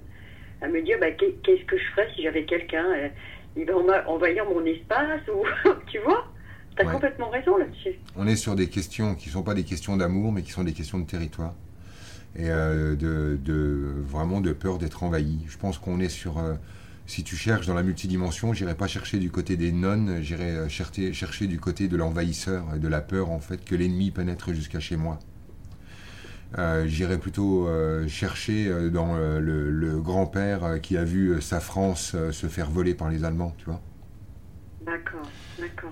C'est, plutôt une histoire de territoire qui est en dessous de ça. Cela dit, euh, excuse-moi de te le balancer comme ça, Sandra, mais euh, tu fais beaucoup, beaucoup, beaucoup de bruit et de mouvement pour pas euh, entendre ce que je te dis sans même te rendre compte. Je, je t'explique le phénomène. C'est que tu te mets à être tellement d'accord avec moi, tellement d'accord d'avance, que du coup, tu ne peux même pas entendre ce que je suis vraiment en train de dire, tellement tu as, tu as soif d'être d'accord et de me dire à quel point tu m'aimes. Et on n'a qu'à poser ça comme ça. Tu m'aimes Sandra et je t'aime Sandra. C'est posé, c'est clair. Et maintenant, on peut peut-être dire quelques trucs au-delà de ça. Ouais. Euh, ce, qui, euh, euh, ce qui est en train de t'occuper, c'est une histoire de territoire. ce qui va te permettre de revivre des relations avec les hommes qui soient des relations sympas, agréables, etc. C'est de prendre conscience que tu n'as eu jamais aucun problème avec les hommes, mais toujours des problèmes avec les territoires. Et du coup, tu vas pouvoir revivre tes histoires d'amour avec ou en pointillé ou par-ci par-là ou à fond. Et ça, ça te regarde et c'est toi et ta façon d'avoir de, envie euh, de, de, vivre ta sexualité et ton amour. Et maintenant, en fait, décale carrément le problème. Le problème n'est pas posé là-dessus. C'est un problème de territoire, c'est un problème d'héritage, c'est un problème de, de, frères et sœurs et de qui euh, va recevoir euh, l'aval de papa, qui est l'enfant préféré de papa qui, est sur le, qui vit sur le territoire, là où a vécu la famille, euh, qui est en exil, qui, en fait, on est sur des sujets comme ça au fond. D'accord. Euh, le vrai truc, en fait, c'est au fond, j'ai peur d'être spolié de l'amour de mon père. Au fond, c'est ça qui est en train de se produire. Ce qui déclenche tout ça dans ta structure, c'est quand tu as eu le sentiment que quelque chose qui t'était cher parce que ça représentait ton papa, t'allait être volé. Ben, je vais te dire, ma plus belle histoire d'amour, c'était mon père et je l'ai perdu. Ouais, j'en je, j'en suis conscient et c'est pour ça que je suis en train de te dire ça. Mais c'est comme si, tu vois, il y avait un objet qui représentait papa et que cet objet avait été vendu ou avait été kidnappé par un frère ou une sœur qui se rendait pas compte de l'attachement que tu avais pour ce truc-là. Ah ben ça me parle, ça, ça me parle. Oui, oui, oui, oui, moi aussi ça me parle. Et à mon avis, c'est plutôt ici qu'il faut aller voir le sujet. Et voilà, oui, c'est ça. je vais te donner la. Voilà, je sais ce que c'est parce que moi j'ai perdu ma mère quand j'étais une enfant. Et mon père s'est remis avec une femme. Et mon père m'a complètement rejeté. En me faisant comprendre que. Alors qu'il m'adorait, mon père, on s'adorait avec mon père. Et quand cette femme est rentrée, c'est exactement ça. Oui, on est, rentrée dans ma vie, j'ai eu l'impression qu'il ne voulait plus de moi. Et qui voilà, c'était cette femme la plus importante. Et moi, il m'a complètement jeté. Maintenant, es en train, tu connais l'envahisseur. Voilà. C'était la belle maman. D'accord Donc en fait, on est juste face à Sandra qui retourne à l'endroit où elle était quand elle était toute petite fille et euh, qui pleure sa maman morte et qui pleure cette femme qui vient et qui veut essayer de la remplacer, mais euh, Sandra veut pas. Donc là, il faut que il faut que je rentre en contact avec, il faut que je rentre en contact moi, avec euh, ma belle-mère entre guillemets. Non, non, non, non, non, je suis pas en train de te dire ça. Je suis en train de te dire qu'à l'intérieur de toi maintenant, Sandra, il y a une petite fille qui voit que le lit de papa est à nouveau rempli par quelqu'un qui n'a rien à foutre là. Parce que la petite Sandra, elle voulait pas que maman meure, elle voulait que maman revienne. Oui. Et du coup, en fait, elle n'a jamais digéré que la place soit prise, parce qu'elle voudrait que la place reste libre pour que maman revienne. Mhm. Et cette petite fille-là, à qui je suis en train de parler maintenant, elle a un gros paquet émotionnel en dessous. D'accord. Et quand en fait tu auras revu en fait ce, sentiment-là et ce qui te traverse à cet endroit-là, tu t'apercevras que tout marche toujours aussi bien avec les gars avec qui tu n'as jamais eu de problème. Ouais, ouais. Là, tu vois, bon, je t'aime, Franck, hein, mais là, je suis encore d'accord avec toi. c'est bien, c'est juste, c'est super. C'est bien, là, on vient de toucher le bon endroit. Je te remercie d'avoir appelé Sandra. Mais écoute, vraiment, Franck, je te remercie. Vraiment, vraiment, merci, merci. Et puis je vais beaucoup travailler là-dessus. Puis je te tiendrai au courant euh, si je rencontre, euh, si je fais des rencontres. Inch'Allah. Euh, merci beaucoup, Franck. Merci. Hein. Merci. Merci, Franck. Au revoir. Au revoir.